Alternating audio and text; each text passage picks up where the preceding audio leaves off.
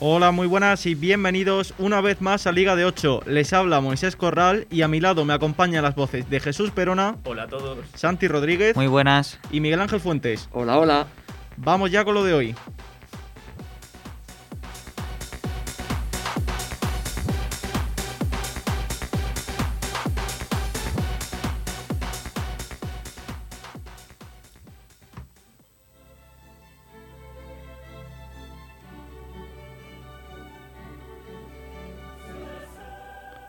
Esta semana hemos vivido las semifinales de la UEFA Champions League en unas eliminatorias de ida que nos han dejado estos resultados. Real Madrid 1, Chelsea 1. Partidazo el que vivimos en el Di Stéfano en el que todo queda abierto para la vuelta en Inglaterra.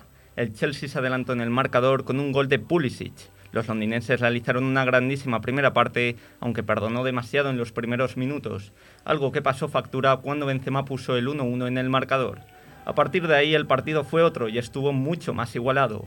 Todo se decidirá en Stamford Bridge. Y PSG 1, Manchester City 2. Choque entretenido donde los de Guardiola ponen un pie en la final de Turquía. El PSG comenzó adelantándose de cabeza gracias al gol de Marquinhos de córner. Pero los Sky Blues reaccionaron y los errores, primero de Keylor Navas y después en la colocación de la barrera, sirvieron para que Kevin De Bruyne y Riyad Mahrez fueran los goleadores visitantes. El Manchester toma ventaja para el partido de vuelta. ¿Qué os pareció el partido que enfrentaba a los dos equipos más ricos del mundo? Las expectativas antes del PT inicial estaban por las nubes. Pues aunque el Manchester City se llevó la victoria en ese 1 a 2, a mí me dejó un poco agridulce el planteamiento que realizó Pep Guardiola, sobre todo en la primera parte. Vimos un Manchester City muy estático, que le costaba mucho realizar jugadas dinámicas y trenzar ocasiones claras de gol. Entonces yo creo que ese 1 a 2 es un milagro para el equipo Citizen. Sí, la verdad es que tuvo un poco de suerte porque es verdad que los goles fueron un poco de aquella manera. ¿no? El centro de Kevin De Bruyne sí que es verdad que coge mucho efecto y a lo mejor es un poco engañoso para el portero, pero aún así eh, Keylor puede hacer algo más. Y luego en el fallo de la barrera me pareció un poco grosero el fallo. Si tú tienes una barrera, tienes que los jugadores que están ahí tienen que estar bien colocados. Sí, a mí me pareció también un buen partido. Yo creo que el PSG mereció salir con un resultado un poco mejor para la vuelta porque la primera parte la verdad es que pasó por encima del City. Y bueno, yo creo que los de Guardiola supieron muy bien en la segunda parte dominar y aprovecharon el cansancio también de los de, los jugadores de Pochettino porque no olvidemos que el PSG se está jugando también la liga que se le ha complicado en otros años a estas alturas ya la tenía prácticamente ganada y bueno, y veremos la vuelta al Manchester, pero yo creo que el City de Guardiola lo tiene bastante encarrilado y no son de desaprovechar estas ventajas en su estadio. ¿Creéis que el resultado es remontable? Totalmente. Al fin y al cabo es un 1 a 2. El PSG con un 0 a 2 ya, ya estaría dentro de, de esa gran final. Entonces sí se puede remontar, sobre todo teniendo en cuenta el potencial ofensivo que tiene el equipo francés, con Mbappé, con Neymar, con Di María. Tienen equipo de sobra para, para darle la vuelta a este resultado. A ver, es, también tienes que tener en cuenta que le tienes que ganar en el campo del Manchester City y, y, que ellos no metan claro. gol.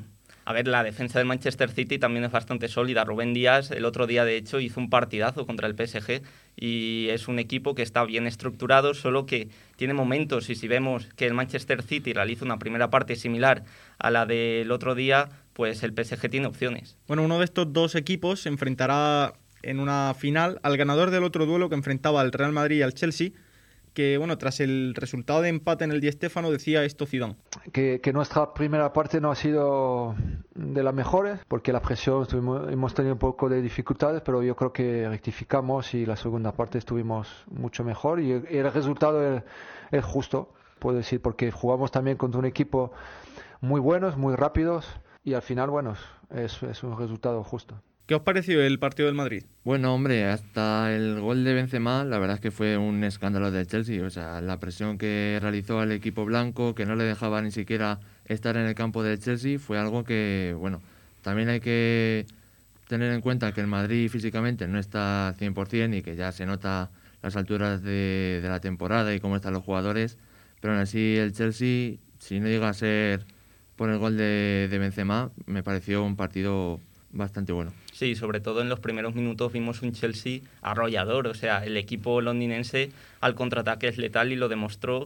Y sí es cierto que la segunda parte, como dice Zidane, estuvo más igualada, fue un partido más de ida y vuelta por parte de, de los dos equipos, pero el Chelsea tuvo muchísimas oportunidades y se podía haber llevado el partido e incluso sentenciar la eliminatoria. Sí, bueno, yo creo que ese cansancio del que habláis, precisamente donde más se nota es en la línea del centro del campo, que es posiblemente donde puede haber más diferencia entre Real Madrid y Chelsea, porque la verdad es que el Chelsea está muy bien canté, pero si Cross, Modric y Casemiro están en su mejor nivel, creo que no hay color en el centro del campo de un equipo y el de otro. Y yo creo que la eliminatoria pasa por eso también. Si Cross, Modric, Casemiro son capaces de recuperarse y de llegar bien al partido de vuelta, el Real Madrid puede aspirar a meterse en la final de la Champions. Si no, va a estar muy, muy complicado. ¿Qué os pareció el Chelsea de Tuchel? ¿Era lo que esperabais? Sí, bueno, es un equipo que lo lleva haciendo bastante bien en los últimos meses y yo me esperaba que jugaran así como lo hicieron y la verdad es que se vio una propuesta muy valiente y no sé, a mí me gustó mucho el partido de Mount sobre todo. sí, me hizo Mount, la verdad es que ese chaval está demostrando esta temporada tener una gran calidad y se ha ganado un puesto en el, en el 11, primero de Lampard y ahora de Tuchel. Y sí, el Chelsea al fin y al cabo jugó a lo que lleva a lo que lleva desplegando toda esta temporada, el juego que lleva realizando en la Premier League. Desde la llegada de Tuchel encadenaron una gran racha de partidos sin perder y están demostrando por qué están en estas semifinales de Champions. Es un equipo que a las contras, como he dicho antes, generan muchísimo peligro, jugadores muy rápidos, sobre todo en los extremos, y quizás solo le falta que Werner esté un poquito más enchufado de cara a puerta para que este equipo sea un serio candidato a ganar la Champions. Es que arriba daba auténtico vértigo el Chelsea, o sea, los primeros minutos fueron, no sé si por la poca presencia del Real Madrid en el medio del campo o por una mala formación de cara al partido, pero el Chelsea mm, aparecía un 5 contra 5 la mayoría de las veces en, los ataques de los Blues. Antes de pasar al siguiente bloque, me gustaría poner a la siguiente reflexión de Álvaro Benito, que habla del cansancio del Real Madrid, algo que habéis tratado Miguel Ángel y Santiago. Vamos a escucharlo y os pregunto. Estamos viendo la energía que te va a exigir el partido de vuelta. Yo he visto a Modric fundido, he visto a Kroos fundido, Casemiro fundido. Yo creo que si repites equipo, ni compites bien el fin de semana, ni compites bien el ni compites bien el miércoles que viene. Esa es la realidad. ¿Hasta qué punto creéis que es Zidane el culpable de que el Real Madrid esté en esta situación física? Porque está al límite. A ver, es que el Madrid en verdad ha tenido muchísimos inconvenientes con temas ajenos a lo que es el fútbol, ya sea el COVID o lesiones. Por ejemplo, el otro día conocimos que Marcelo tiene que ir a la mesa electoral de, de Madrid y se perderá el partido de vuelta de la Champions. Entonces, eso son cosas que al fin y al cabo Zidane yo creo que no tiene culpa y que provoca de que tenga que poner a los mismos jugadores un partido sí y al otro también. Entonces yo creo que eso afecta bastante. Sí, yo creo que, a ver, eh, la mayor parte de las bajas se han debido este año a COVID y a lesiones, que no deja de ser mala suerte, pero no olvidemos que Zidane empezó la temporada con Odegar, como suplente en el centro del campo. Isco ahora mismo está desaparecido. Bueno, ahora mismo y desde hace meses. Desde hace meses, pero me refiero que mm, prácticamente yo ya no lo considero ni un sustituto de garantías para lo que es Cross, Modric o Casemiro. Y es que el Real Madrid no se ha reforzado en esa zona porque tampoco ha vuelto Ceballos de sucesión al, al Arsenal. Ni tampoco Brahim.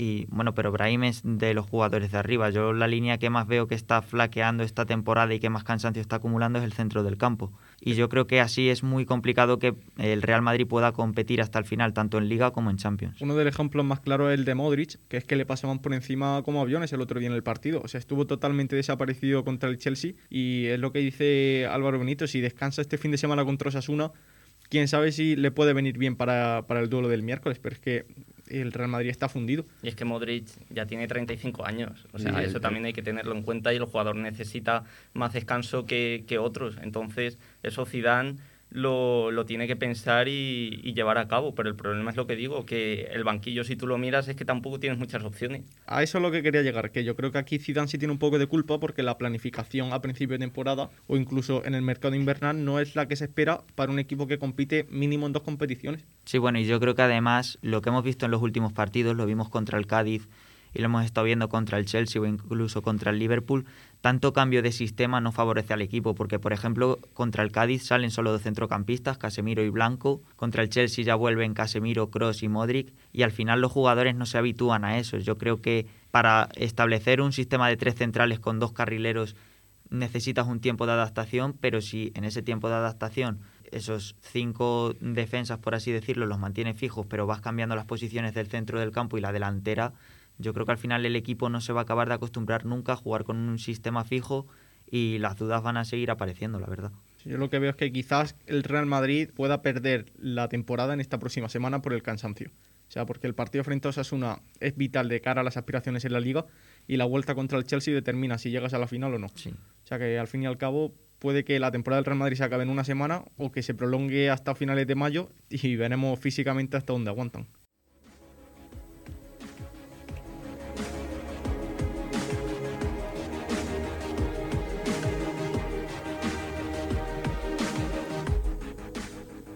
Nos pasamos a la UEFA Europa League, donde las semifinales nos han dejado el Villarreal 2, Arsenal 1. Los amarillos dan un paso adelante de cara a su pase a la final de Europa League.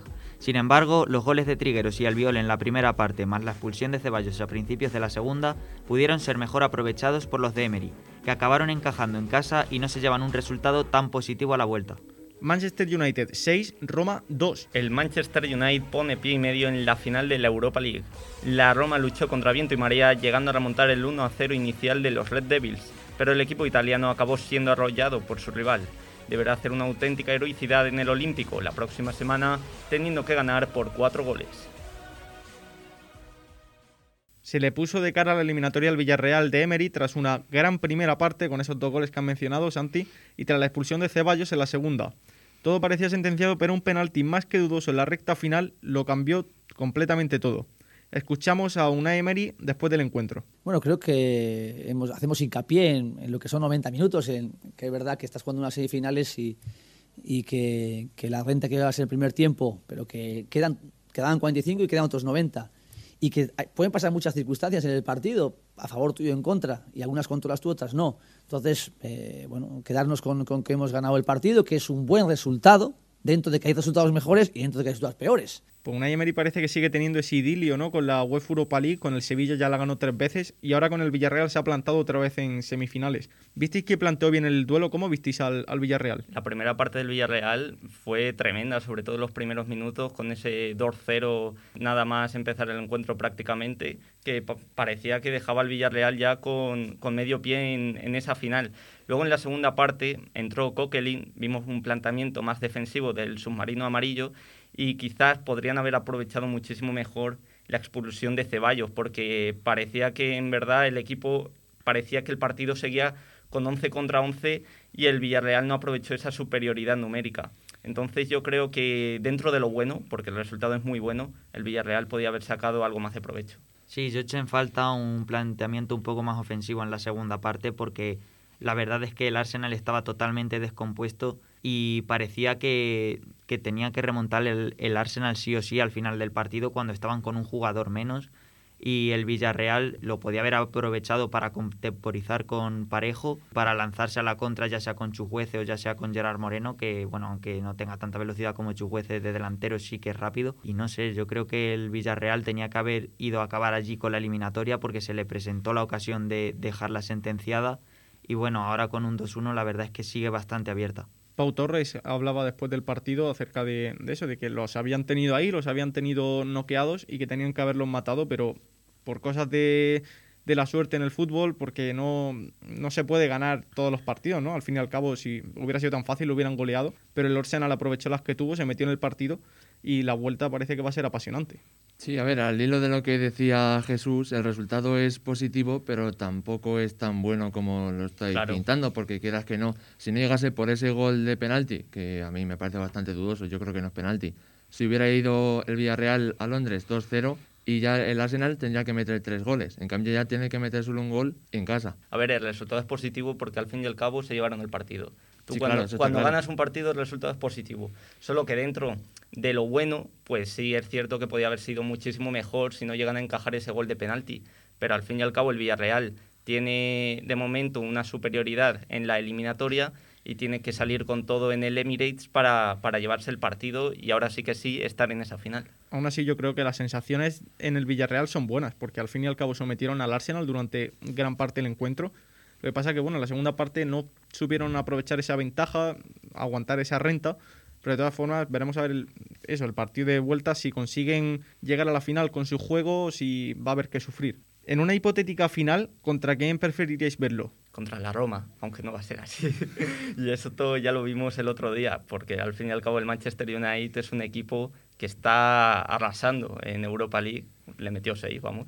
Y en Inglaterra va segundo, entonces, claro, yo digo que nos gustaría contra la Roma, pero ya sabemos que va a ser el United porque la Roma no creo que le meta un 4-0 al Manchester, aunque sea en su propio estadio. Lo tiene complicado. A ver, le, vino bastante mal que se lesionara Pau López, porque hasta el hasta ese momento que se lesionó Pau López, el partido estaba más o menos igualado. Y luego ya con el cambio de portero y demás, pues vimos un Manchester bastante superior y que cada vez que llegaba a la portería era casi gol. Es que esa, esa es la clave del Manchester United, su ofensiva.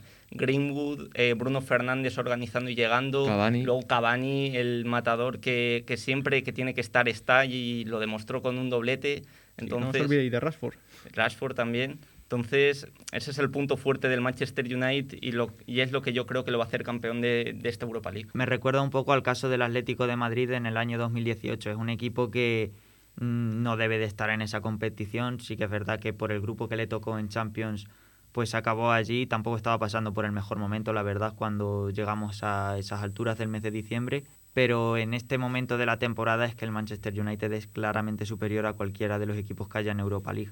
Aún así, yo veo al Villarreal y yo creo que le puede plantar cara en una final a un partido. Yo creo que el equipo de Unai Emery, si realiza una primera parte como la que realizó en, frente al Arsenal, eh, tiene opciones, solo que tienen que aprovechar sus oportunidades e intentar ser más ofensivos y no tener miedo a poder encajar goles y apostar por el ataque porque tienen hombres de confianza como es Gerard Moreno que lo está demostrando en la Liga Española y el Villarreal tiene opciones para ganar esta Europa League aunque sea frente al gran Manchester United de Solskjaer. Yo lo veo al revés que tú. Yo no creo que en un solo partido le pueda plantar cara al Manchester.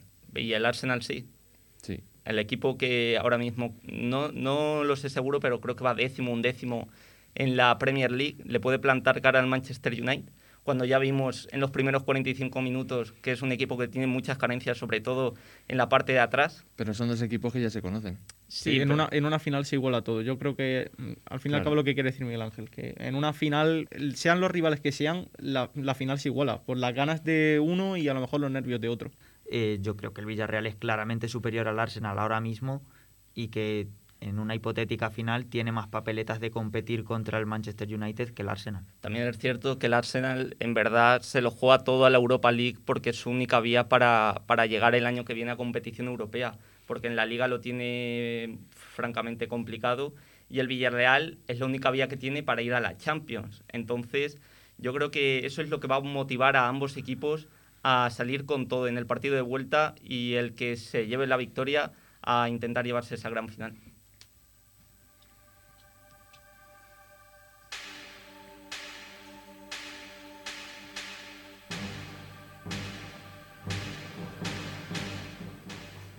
Llegamos a la liga, jornada 34 que arranca esta misma noche con el Celta Levante. Encuentro donde ambos equipos llegan con pocos objetivos por conseguir. Tanto los celestes como los valencianos se encuentran en la zona media de la tabla, pero no dejarán pasar la oportunidad para obtener los tres puntos.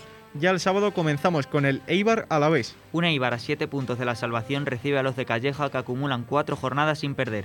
El partido se presenta clave para que el Eibar se suba al último tren por la permanencia. Y seguimos con el Elche Atlético de Madrid. El Atlético visita el Martínez Valero con el objetivo de llevarse una victoria que los mantenga líderes una jornada más. Enfrente tendrán al Elche, que llega en una buena dinámica tras vencer al Levante la pasada jornada. Ahora buscarán tres puntos con los que puedan salir del descenso. En el Alcoraz, Huesca Real Sociedad. Los oscenses se juegan la vida frente a la Real de Manuel Aguacil. A tres puntos del descenso, el Huesca querrá mantener vivas sus opciones de permanencia pero enfrente tendrán un conjunto sólido que está en la pelea por jugar Europa la próxima campaña. Y el sábado se cierra con el Real Madrid Osasuna. Los de Zidane, tras el esfuerzo de Champions y unas semanas agotadoras para un equipo con muchas bajas, se miden a un Osasuna asentado en mitad de la tabla y con su permanencia prácticamente asegurada. Ya el domingo arrancamos con el Valladolid Betis. El Valladolid al borde del abismo del descenso recibe al Betis de Pellegrini en un encuentro donde buscan levantar cabeza. Por otro lado, los verde blancos, que ya acumulan cinco empates consecutivos, saldrán a por una victoria que los asiente en posiciones europeas. A las 4 y cuarto, Villarreal Getafe. Duelo en el Estadio de la Cerámica con situaciones totalmente diferentes. El Villarreal, que viene de ganar al Arsenal en Europa League, quiere prolongar la racha de buen juego. En el otro lado está el Getafe, que a cuatro puntos del descenso buscará por activa y por pasiva esos puntos tan necesarios para salvarse. Más tarde, los Cármenes, Granada-Cádiz. Partidazo en el sur Un Granada pletórico tras su victoria en el Camp Nou se mide al Cádiz de Cervera que viene en dinámica positiva. Los nazaríes quieren seguir luchando por llegar a unos puestos de Europa que ya no parecen tan lejanos. Cerramos el domingo con el Valencia-Barça. El Barcelona visita Mestalla en un partido que nunca es fácil para los culés. No es el mejor Valencia, pero los hombres de Javi Gracia lo darán todo para alejarse de una vez de la zona roja de la tabla. Mientras el Barça, tras su derrota del jueves frente al Granada, perdió una gran oportunidad de ponerse líderes. Ahora no pueden fallar si quieren ganar la liga. Y la jornada el lunes se cierra con el Sevilla Athletic Club. Gran choque para cerrar la jornada. El Sevilla, que se ha agarrado a las posibilidades de luchar por la liga, tratará de vencer a los Leones. El cuadro de Marcelino tendrá una prueba de fuego para ver si es capaz de salir de la mala racha de juego y resultados, aunque los andaluces no se lo pondrán fácil.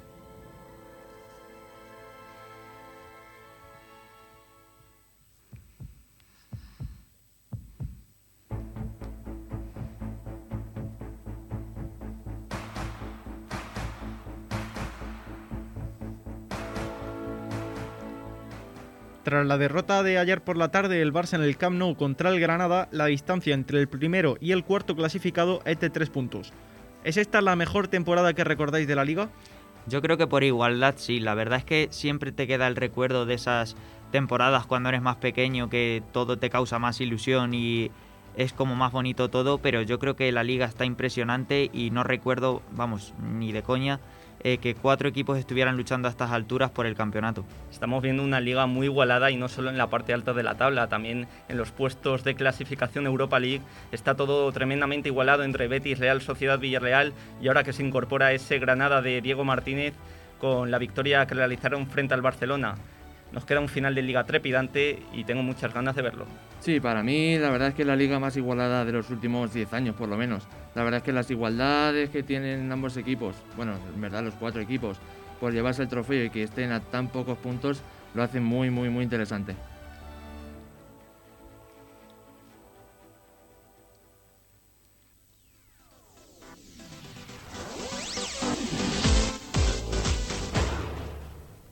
Hoy el programa lo vamos a orientar más a pequeños debates en vez de un debate final, por lo que nos ha dejado esta semana en el mundo del fútbol. El primero lo vamos a tratar y tiene que ver con Leo Messi, acerca de su futuro. Cuéntanos, Jesús, eh, la noticia de, bueno, la bomba. Sí, muchas gracias, Muy. Y tengo una noticia bastante importante que dar. A falta de oficializar, os puedo asegurar aquí en Liga de 8 que acabará sucediendo. Y es que se ha rumoreado bastante de si Messi acabará renovando con el Barcelona, sí, no pero hoy, a día 30 de abril de 2021, puedo confirmar que así será. Laporta ha logrado convencer a Messi porque el argentino, como ya conocimos el verano pasado, tenía una intención firme de salir del equipo de su vida, del Barcelona, debido a la deriva a la que había conducido el club el señor Josep María Bartomeu. Pero desde la llegada de Laporta tras ganar las elecciones en marzo, todo ha cambiado en Can Barça y en principio estaríamos hablando de un contrato vitalicio, es decir, de larga duración para así pagarle poco a poco el sueldo que cobra y que no se aglutine todo en un par de años y le salga más barato a corto plazo al Barcelona. Pero esto no significa que vamos a seguir viendo a Messi jugar en el Barcelona 10 años más, sino que le estarían asegurando a Messi la posibilidad de irse a América, en principio Estados Unidos, que es la intención del jugador argentino, para allí finalizar su carrera y tras acabar Messi volvería a formar parte del Barcelona teniendo un rol ajeno al de futbolista pero vinculado a lo que es el club en sí. Así que esa sería un poco la exclusiva que traigo en el día de hoy. Messi renovará, así que tranquilos culés que tenemos Messi para rato. Bueno, pues ahí tienen la noticia que todo el mundo ansiaba por saber, ¿no? Si Messi se quedaba en el Barça o en cambio se iría, como comentó en el verano pasado. Según Jesús y las fuentes, Messi seguirá en el Barça. Solo queda por ver que en los próximos días o quizás semanas se oficialice. No queda mucho, ya os puedo asegurar que la renovación será oficial próximamente y, veis contando los días porque queda poquito. Pues nada, si alguien quería ver a Messi fuera de la liga, si está cansado de, que hiciera siempre lo mismo, me parece que mínimo una temporada más lo va a tener que aguantar. Y dos. Lo siguiente para hilar con el mercado de traspaso, ya que estamos hablando de renovaciones, rumores y tal, vamos con un movimiento que oficializó Fabricio Romano, experto en dar exclusivas, en dar adelantos también, decía que David Alaba del Bayern de Múnich se iba traspasado al Real Madrid. ¿Cómo valoráis esta incorporación para el club blanco? Pues yo creo que esto significa sí o sí la marcha de Sergio Ramos. Es algo que, que, yo lo veo desde este punto de vista, porque al fin y al cabo Alaba es un jugador que aunque puede jugar en el lateral y en el centro del campo, en el Bayern en los últimos años se ha caracterizado principalmente por jugar en la parte central de la zaga. Entonces Sergio Ramos, que se está viendo mucho si se queda, se va, se queda, se va, yo creo que esta incorporación oficializa su marcha prácticamente. A mí me parece un gran fichaje por parte del Real Madrid, siempre y cuando Álava vuelva a ser ese jugador que ha sido en el Bayern estas últimas temporadas, que puede jugar tanto de defensa central como de mediocentro defensivo o como lateral izquierdo. Sí, yo estoy de acuerdo con lo que dice Santiago. La verdad es que el movimiento que ha hecho el Real Madrid ha sido bastante bueno porque te traes un jugador de, de talla mundial. Gratis. Gratis, a coste cero, lo único que tienes que pagarles es el salario y bueno, como ya adelantó, bueno, no adelantó Florentino, pero sí que dejó entrever en sus entrevistas que hizo en el larguero y en el chiringuito que iba a estar complicado eh, que Sergio Ramos pudiera renovar, porque no se quería bajar el sueldo y demás. Y entonces yo creo que mm, en cuanto a salario va a ser más o menos el mismo. Te quitas el salario de Ramos para traer el de Alaba. Llega Alaba cobrando menos. Y un jugador más joven. Incluso menos, claro. Sí, tiene 28 años. Llega, llega en una edad mm. para mí perfecta para un central, 27-28 mm. años. Es para mí lo, lo idóneo. Y bueno, veremos a ver dónde juega, pero yo creo que su rol en el Real Madrid tendrá que ser de central para sustituir al, Camero. El caso es que también han salido los rumores últimamente de que Barán podría irse destino a la Premier por cerca de 80 millones al Manchester United y eso ha hecho que el, Real Madrid esté preguntando por Cundé, según la prensa. No sabría hasta qué punto esto puede ser cierto, pero si llegara a concretarse, parece ser que el Real Madrid, la pareja de centrales que le ha dado las últimas cuatro Champions en los últimos años, va a hacer un, cambio por completo. A ver, yo no sé hasta qué punto es cierto, no que Barán se quiera ir, sino que se vaya a ir al Manchester United, porque es un equipo que está en una tremenda crisis. Hace poco conocimos que los hermanos Glazers eh, querían poner a la venta el club por unos 1.400 millones de euros y yo creo que no están en condiciones para gastar 80 millones por un central que sí necesitan porque el Manchester United el mayor problema que tiene es defensivo pero creo que no tienen el dinero para, para poder pagarlo. A mí me resulta un movimiento un poco extraño, ¿no? Porque a lo mejor lo puedes ver en el lado positivo de que vas a traer un jugador joven que está creciendo eh, y diría que está creciendo exponencialmente, pero en cambio se va a un jugador que ya conoce la casa desde hace más de 10 años, que tiene como uno de los mejores del mundo. Que tiene, buena, que tiene jerarquía en el campo, aunque no sea como Sergio Ramos, que es un jugador que tiene mucho poderío también por arriba, tiene mucho buen juego aéreo y yo no sé hasta qué punto ese, ese traspaso puede ser bueno para el Madrid. Sí, a ver, yo creo que Barán va a acabar abandonando el Real Madrid porque tiene pinta que es un problema parecido al de Sergio Ramos por cuestiones de sueldo y tal. Además, acaba contrato la temporada que viene, me parece. Sí, Así que lo más sensato sería buscar una solución para este verano. Pero lo que ya ve más complicado es que el Real Madrid adquiera a Cundé, porque el Sevilla ahora mismo la verdad es que está en una posición muy cómoda. Quiero decir, eh, si venda Conde va a ser por una cantidad muy alta, no creo que casi ningún Y no creo que sea un máximo rival, porque al fin y al cabo ahora mismo el Sevilla está en el mismo nivel que el Real Madrid en la Liga, está un punto por debajo, entonces le estarías vendiendo a uno de tus mejores jugadores para reforzar a, uno de tus mayores rivales. A ver, hay que decir que el Sevilla en ningún caso vendería, sino que se remitiría a la cláusula. Es decir, el Real Madrid obtendría por Barán 80-85 millones, según los medios, ¿vale? Que no sabemos hasta qué punto esto puede ser cierto. Lo que sí es cierto es que Barán se está pensando lo de renovar y el Real Madrid con ese dinero lo reinvertiría, por así decirlo, en Cundé, que saldría por unos 70 millones. Es decir, económicamente sería más rentable que lo que es la renovación de Barán. O sea, veremos a ver qué ocurre, ¿no? Porque, bueno, al fin y al cabo son rumores, eh, estamos en, época ya de que se va a abrir el mercado próximamente, los jugadores no dicen nada acerca de su futuro. Parece que se vienen aires de, de cambio en el Santiago Bernabéu.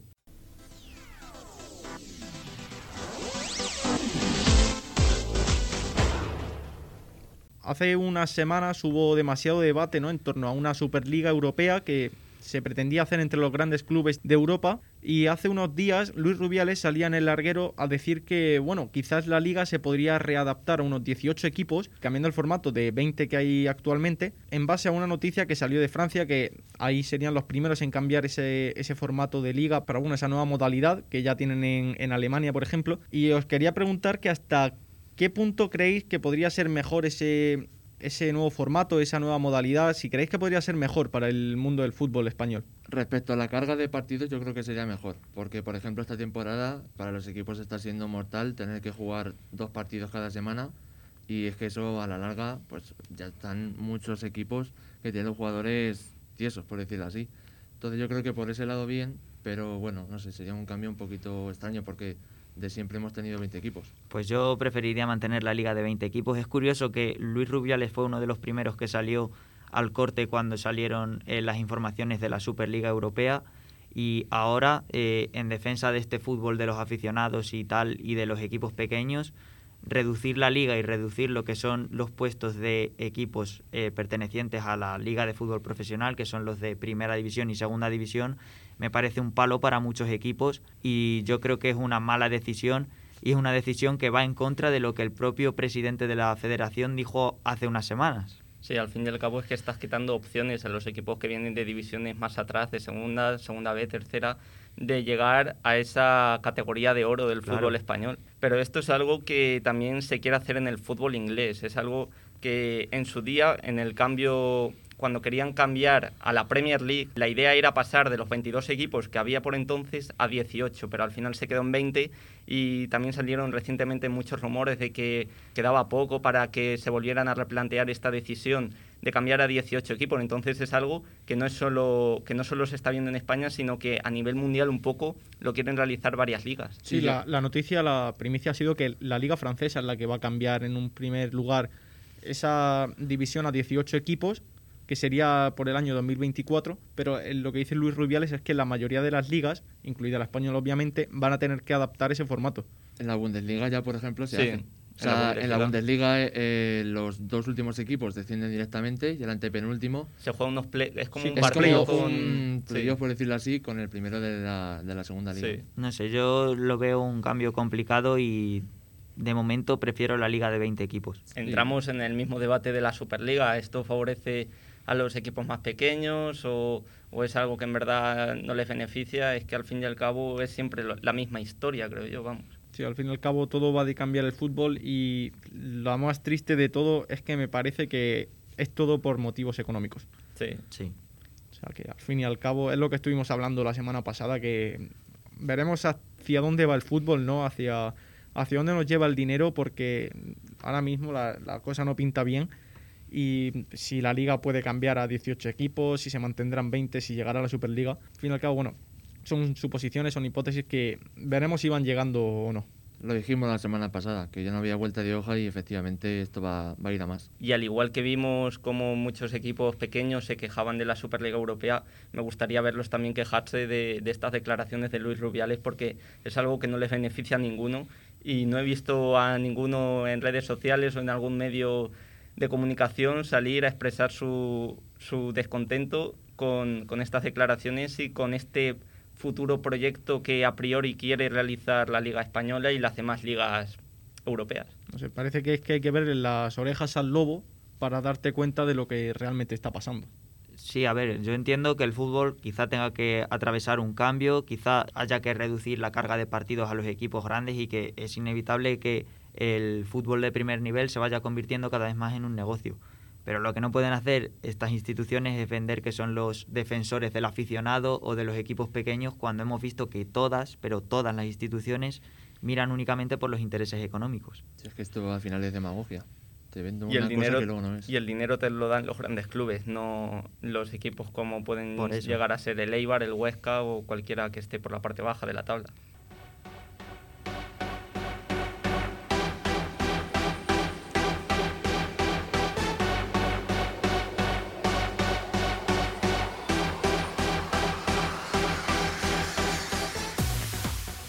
Llegamos ya al final del programa de hoy, el número 28 en nuestra cuenta. Ha sido un placer, Jesús. Hasta la próxima. Santi. Hasta la próxima, chicos. Y Miguel Ángel. Un saludo.